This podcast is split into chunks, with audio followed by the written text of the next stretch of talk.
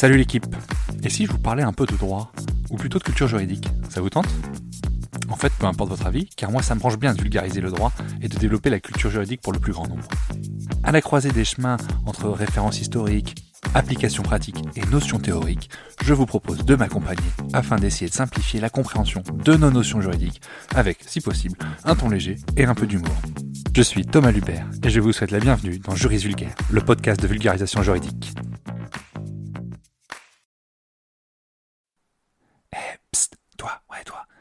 Me donner un petit coup de pouce, donne une note et un avis sur le podcast. Ça aide au référencement et surtout ça me fait très plaisir. Allez, bonne écoute. Je ne vous apprends rien, on sort enfin de trois ans de pandémie. Et on est devenus des super épidémiologistes. On s'y connaît tous en matière de transmission virale. Et alors je vais vous demander un peu d'aide. Si vous appréciez le podcast et que vous le trouvez intéressant, partagez-le auprès de deux à trois personnes auprès de votre entourage. Ou plus si vous voulez, hein, ça ça pose vraiment pas de problème. Pour qu'on puisse lancer une vraie transmission virale qui fera peur à l'OMS. Je compte sur vous, merci beaucoup par avance. Allez, on passe au sujet du jour. Le sujet du jour est également un sujet d'actualité, encore un, puisqu'on va s'intéresser au droit de manifester. Vous l'avez certainement remarqué, mais le contexte social se tend en France, et les manifestations contre la réforme des retraites se poursuivent semaine après semaine. À la veille d'une nouvelle journée de mobilisation, et donc de nouvelles manifestations, la question se pose de savoir s'il existe un droit de manifester. La première question à se poser, c'est qu'est-ce qu'on entend par une manifestation? Une manifestation, c'est une réunion organisée sur la voie publique, collective, dans le but d'exprimer une conviction collective. Elle prend souvent la forme d'un cortège qui se déplace, mais elle peut également être statique ou euh, assise, carrément, on parle alors d'un sitting. La manifestation, c'est un événement traditionnel de la vie politique et sociale en France, et l'un des événements les plus importants qui se déroulent à l'extérieur des enceintes politiques. La manifestation, elle constitue un moyen de pression à l'égard du pouvoir politique, et il en existe plusieurs types. Euh, on peut avoir des manifestations qui sont organisées par des syndicats, c'est très souvent le cas.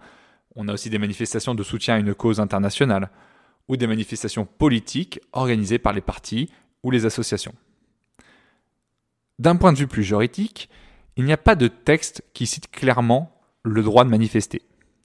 Pour autant, ce droit de manifester, il découle de l'article 11 de la Déclaration des droits de l'homme et du citoyen de 1789, qui, je vous le rappelle, a une valeur constitutionnelle. C'est-à-dire que le Conseil consti peut se référer à la DDHC, la Déclaration des droits de l'homme et du citoyen, pour censurer des lois.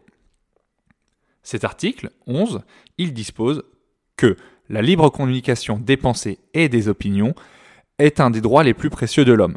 Tout citoyen peut donc parler, écrire, imprimé librement, sauf à répondre de l'abus de cette liberté dans les cas déterminés par la loi. Comme je vous l'indiquais, il n'était pas fait mention en 1789, date de la DDHC, du droit de manifester. C'est le Conseil, Consti... Constitutionnel qui considère que le droit d'expression collective des idées et des opinions découle de cet article 11. En conséquence, le droit de manifester est un droit fondamental. Il faut remonter à un décret-loi de 1935 pour trouver trace d'une réglementation d'ensemble sur l'action de manifester sur la voie publique. De nos jours, les réglementations sont intégrées dans le Code de la sécurité intérieure. Si le droit de manifester est un droit fondamental, existe-t-il alors des limites à ce dernier? Il existe bien une réglementation en matière de manifestation. Cette dernière a pour but de garantir le bon déroulement de la manifestation, mais également de prévenir tout trouble à l'ordre public.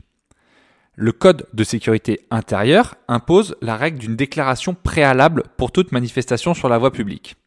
Les organisateurs de la manifestation doivent, au minimum trois jours avant l'événement, déclarer la manifestation auprès de la mairie de toutes les communes qui seront traversées par cette dernière. Petite exception pour Paris, parce que Paris c'est toujours différent.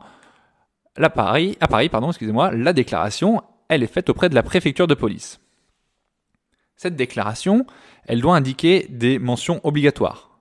Nom et domicile des organisateurs, le but de la manifestation, le lieu et éventuellement l'itinéraire, et le jour et l'heure du rassemblement.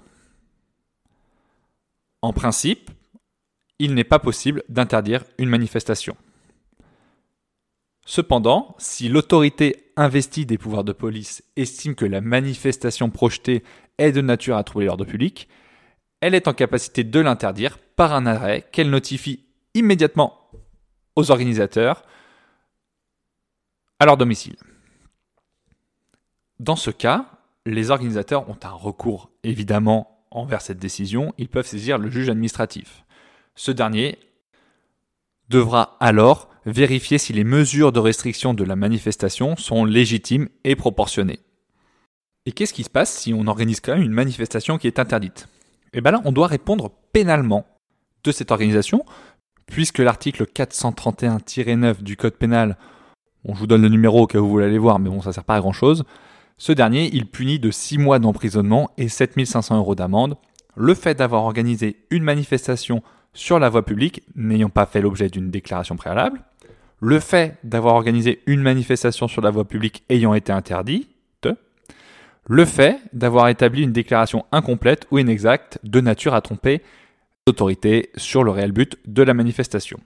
Comme pour plein d'autres domaines, l'état d'urgence lorsqu'il est déclaré peut justifier un contrôle encore plus strict des manifestations. Notons également qu'en 2019, une loi qui vise à renforcer et garantir le maintien de l'ordre public, autorise les forces de l'ordre à contrôler les effets personnels des passants et des véhicules sur les sites de manifestation et sur leurs abords. Et également, notons que le fait de dissimuler volontairement tout ou partie de son visage sans motif légitime dans une manifestation devient un délit. C'est donc puni pénalement. Alors évidemment, il s'agit ici que de dispositions juridiques. L'application pratique est beaucoup plus complexe Évidemment que euh, les organisations syndicales qui organisent des manifestations pour lutter contre la réforme des retraites ne pas être poursuivies euh, pour trouble à l'ordre public. En effet, la, vraie question, c'est d'arriver à différencier qui est un simple manifestant ou d'un casseur ou des gens qui viennent juste ici, qui se rassemblent pour troubler l'ordre public et qui profitent de ces manifestations pour euh, provoquer des troubles à l'ordre public. Néanmoins, ce principe de déclaration préalable, il doit servir aux forces de l'ordre pour sécuriser la manifestation. On voit que potentiellement, sans m'engager trop, on a quand même un petit problème avec de 1 le maintien de l'ordre et de 2 l'organisation de manifestation.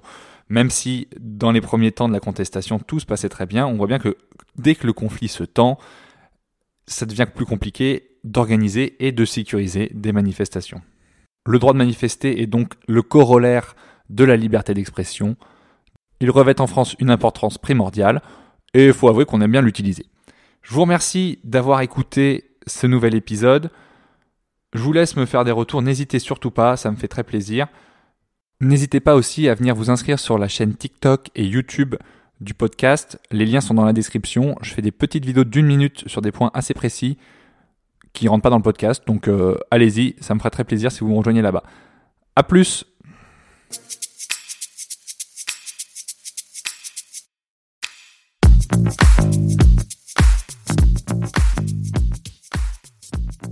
Vous voilà arrivé au bout de l'épisode et vous êtes plus proche de devenir juriste qu'hier. Merci d'avoir écouté jusqu'au bout. Si vous avez des questions, des remarques ou si vous souhaitez échanger, n'hésitez pas à me contacter sur LinkedIn ou par mail. Tout est dans la description. Encore une fois, je compte sur vous pour laisser un avis et une note si vous avez apprécié le contenu. Merci d'avance. Juridiquement vôtre. Thomas.